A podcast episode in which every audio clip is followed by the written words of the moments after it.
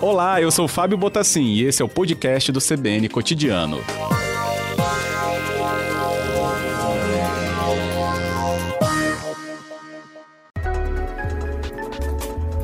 CBN e a Família, com Adriana Miller.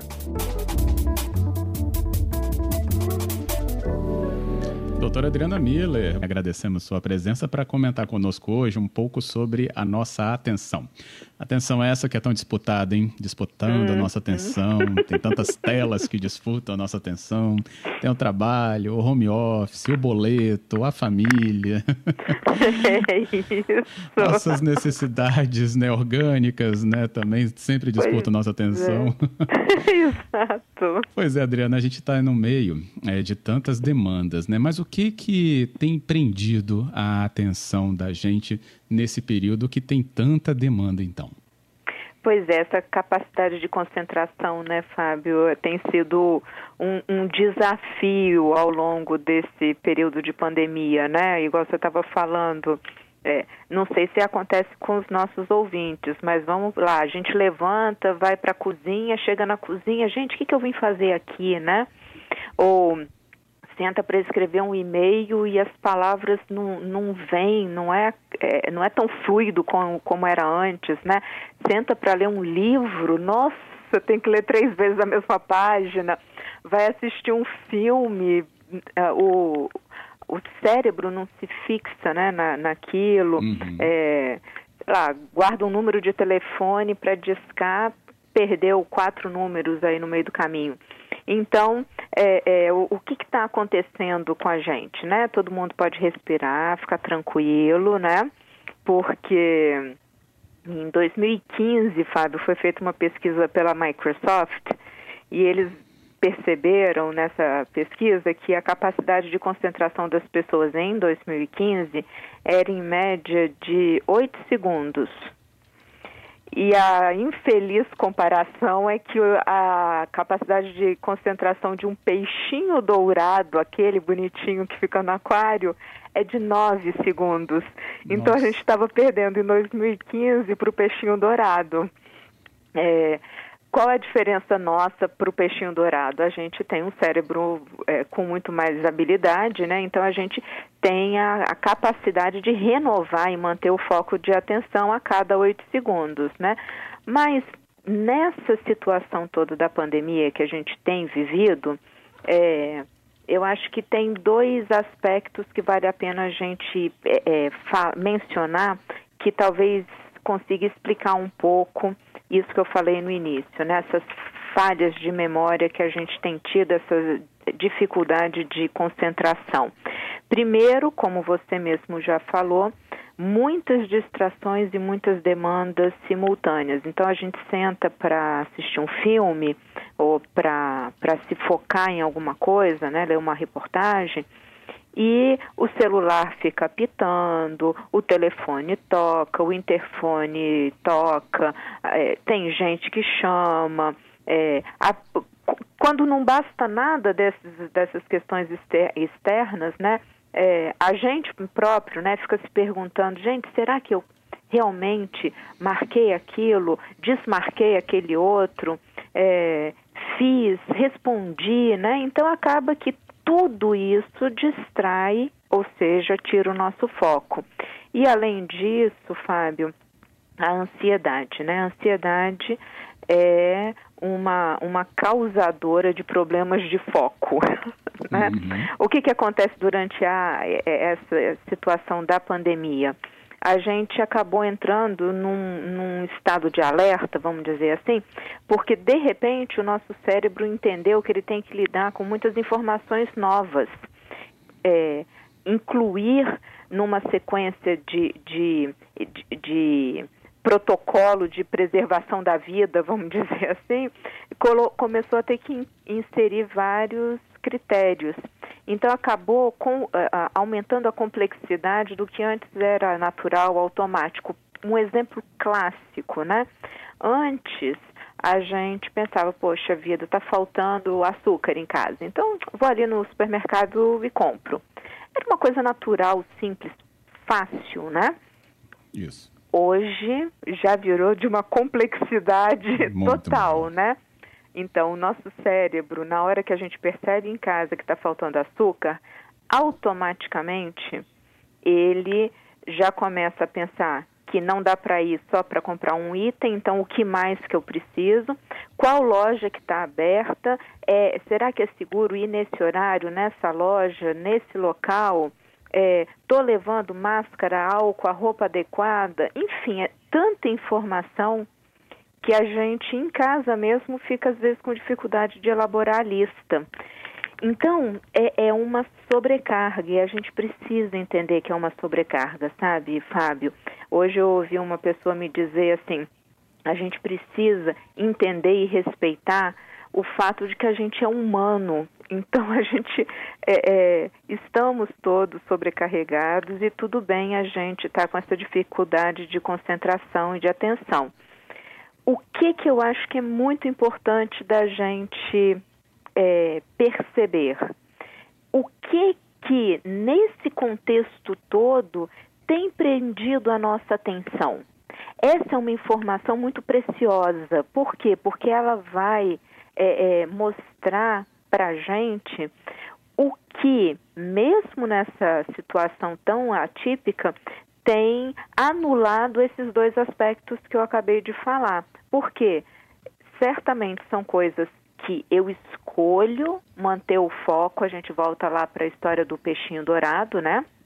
Eu quero assistir esse filme, então eu vou mantendo o foco no filme, apesar das distrações, né? Eu consigo fazer o meu cérebro entender isso, por quê?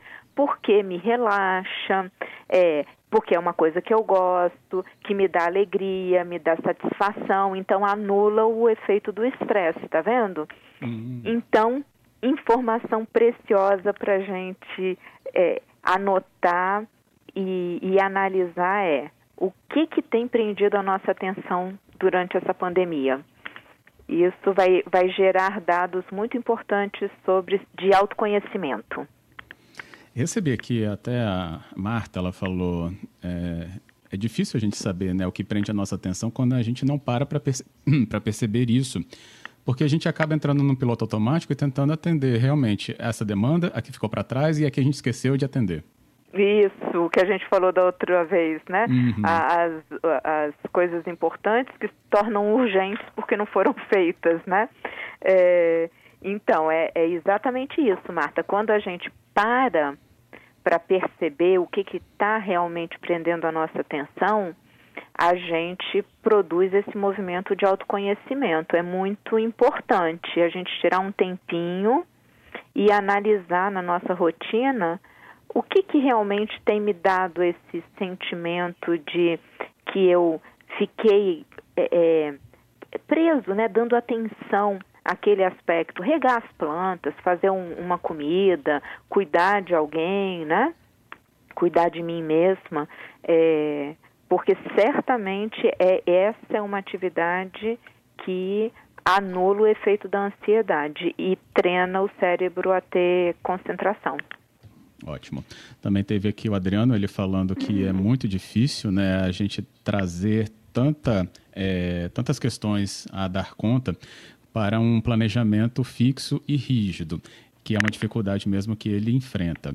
Também tive aqui ainda o Marcos e ele falou, Adriana, é, que é bom que a gente veja que as outras pessoas passam por esses problemas também. ah, Marcos, estamos todos no mesmo barco, você pode ter certeza disso. Às vezes é isso, né? A gente acha que, nossa, é, tem, uma, tem uma, uma expressão, né? É, uhum. é, que fala sobre, a gente tá ficando velho, né? Tá esquecendo tudo. Como uhum. se isso fosse uma característica também, é somente, então somente, né? Do ganho de, da, do passar dos anos. Isso. Mas tem esse efeito que você falou, né? Dessa, dessa alta demanda, né? Do estresse, inclusive. Sim, tem muita informação para o nosso cérebro administrar e eu vou repetir. Eu acho que se a gente começar a perceber, até respondendo o Adriano, né, e é, o que que tá me, o que está cativando a minha atenção, o que, que no meio dessa, desse dia tumultuado eu consigo ficar ali, né, é, é, entretido com aquilo. Acho que a palavra entreter-se é bem o que eu estou buscando, porque dá essa sensação de atenção com relaxamento e com prazer. Foco nisso, multiplica isso, é, faz com que essa atividade se torne mais frequente na tua vida. Às vezes, só um último detalhe, não é nem assistir um programa específico, é o estar ali sentado no sofá sem precisar pensar em nada. Ótimo, não tem problema. É, é, já é uma atividade que o seu cérebro se entretém com ela, abaixa a ansiedade e treina o foco.